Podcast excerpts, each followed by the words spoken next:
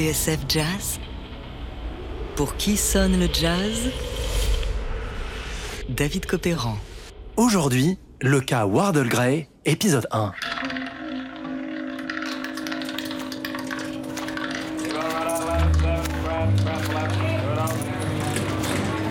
Cette histoire commence à Las Vegas le 24 mai 1955. Ce soir-là, on donne le gala inaugural du Moulin Rouge, un hôtel et casino flambant neuf avec son enseigne en néon iconique, un temple du glamour nommé d'après l'illustre cabaret parisien. À Las Vegas, le Moulin Rouge n'est pas tout à fait un établissement comme les autres. Situé loin du strip, à l'ombre de l'autoroute, il est le seul casino intégré de la ville, c'est-à-dire qui accepte la clientèle noire. Et pour cause, l'un de ses propriétaires est nul autre que le grand boxeur afro-américain Joey Louis. Dans une ville comme Vegas, si ségrégué, le Moulin Rouge fait figure d'oasis.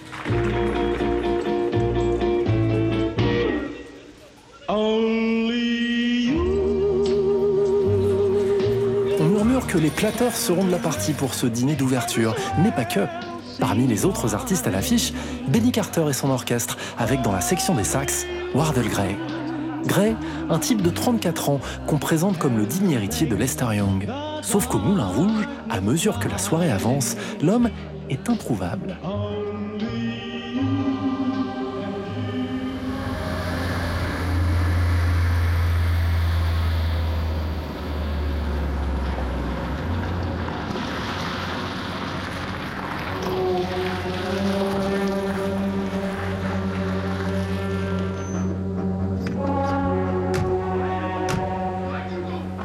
En fait, cela fait quelques heures qu'on n'a pas de nouvelles du saxophoniste, et pour cause, on retrouve son corps le lendemain, près d'une route isolée, à 6 km au nord de Las Vegas, là où les terrains vagues cèdent la place au désert et aux pentes raides de la montagne.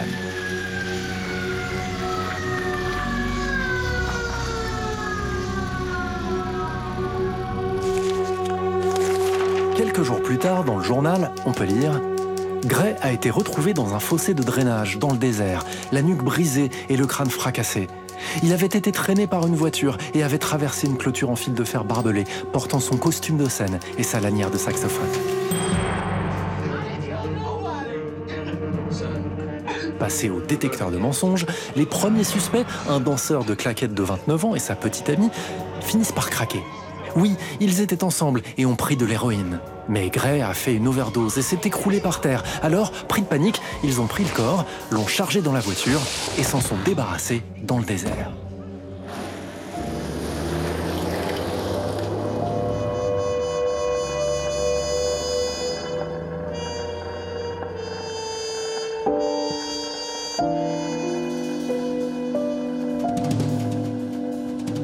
Étonnamment, le danseur de claquettes ne sera pas inquiété, ce qui va laisser la porte ouverte à quelques rumeurs. Wardle Gray était-il encore vivant lorsqu'on l'a entraîné dans le désert? Est-ce une overdose ou un règlement de compte qui aurait mal tourné? On dit qu'il aurait pu contracter une dette de jeu, se fâcher avec un dealer ou encore avec un mari jaloux pour une histoire de fesses. Son vieux camarade, le ténor Dexter Gordon, lui, penche pour la thèse de l'overdose qui aurait mal tourné. À l'époque, Dexter vient juste de sortir de prison où il était écroué pour vol avec effraction. En rentrant chez lui à Los Angeles, il pensait renouer avec son pote Wardle lorsqu'il a appris qu'il venait de partir pour Las Vegas. Gray, avec qui il avait enregistré un disque culte, The Chase, en 1947.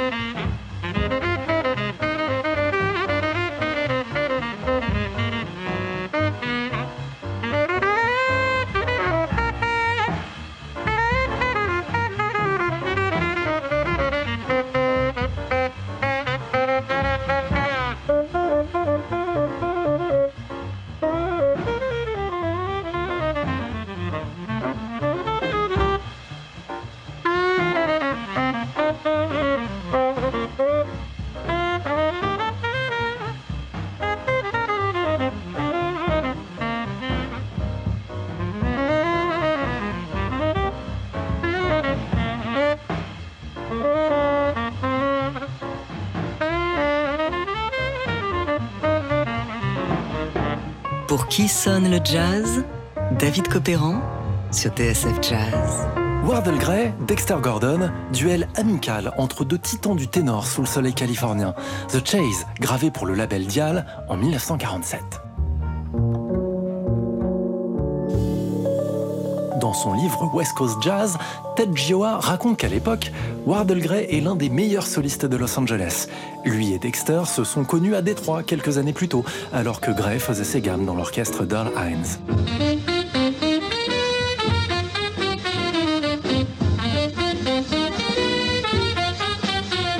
Si les deux font la paire, les voir ensemble est un sacré spectacle.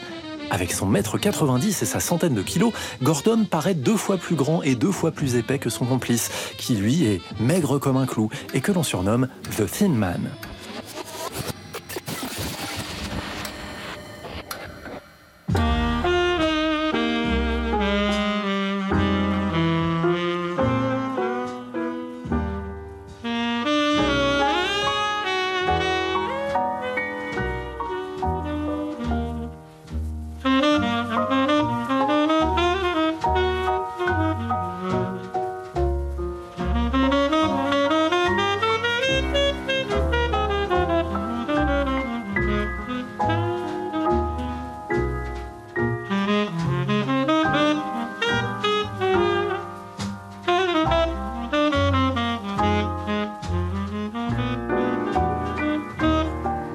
Gray est né à Oklahoma City le 13 février 1921.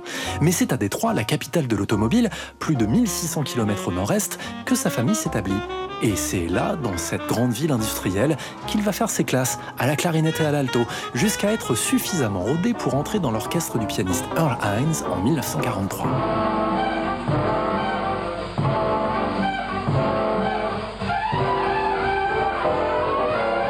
Cet orchestre d'Airlines, comme l'explique Alain Tercinet dans son ouvrage Parker's Mood aux éditions Parenthèses, est une étape cardinale pour une nouvelle génération de musiciens, celle qui va enfanter le bebop. Ainsi, vraisemblablement pendant quelques mois, en 1943, Wardle Gray, qui est passé au ténor, partage le pupitre du sax avec un certain Charlie Parker, encore méconnu à l'époque.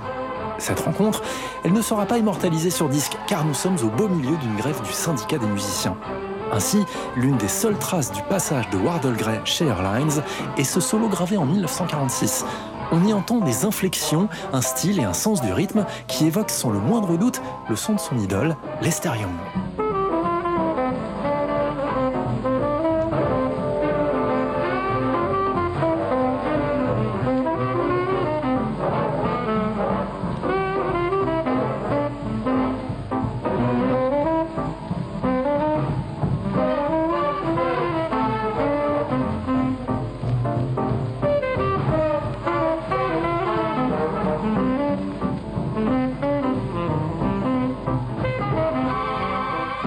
25 ans, Wardle Gray est las de faire la route à travers les États-Unis.